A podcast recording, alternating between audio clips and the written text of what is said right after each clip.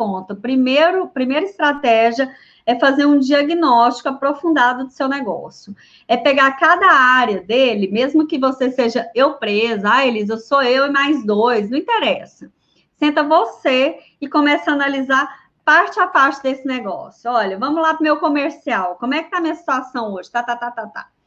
É, o que, que eu posso melhorar? Quais são as lacunas? Quais são as oportunidades? Inclusive, na minha consultoria, é, é o primeiro passo da consultoria, é um diagnóstico de oportunidades. A gente não está falando de problema, está falando de pontos de melhoria.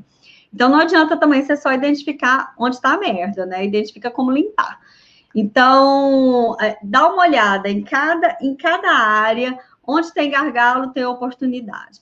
Vai lá para comercial, para recursos humanos, para compras, para estoque. É, vai lá, lá para o marketing, verifica o que, é que pode ser feito. E, principalmente, no diagnóstico, a gente vai dar uma aprofundada no fluxo de caixa.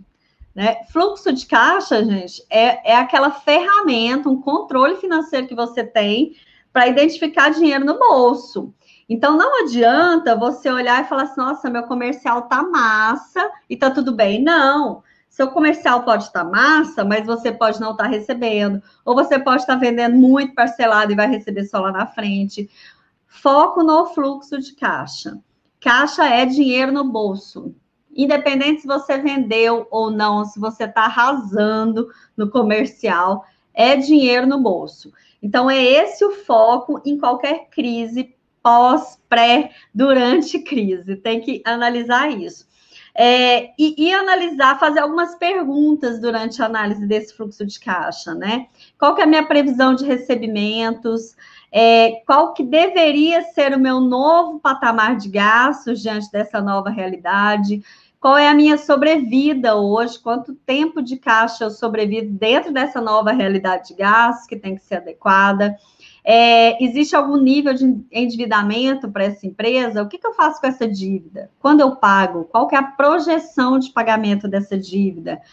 Uh, tem algum investimento que pode ser suspenso na medida em que a gente está pensando aqui em sobrevivência, né?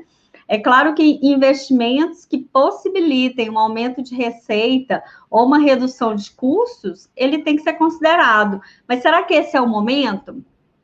Ou quais são os projetos que eu preciso manter para aumentar a minha capacidade, seja de produtividade, aumentar a produtividade da equipe, seja de, de aumentar faturamento, seja de desenvolver alguma inovação na empresa?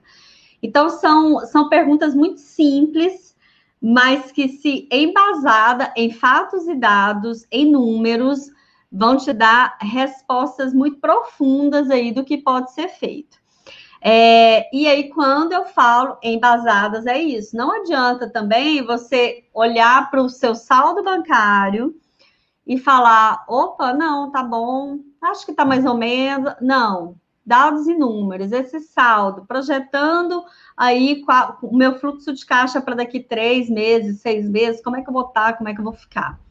Números, números libertam, use-os. Então, o diagnóstico de toda a sua situação hoje, baseado em dados, é a primeira estratégia que você tem que fazer.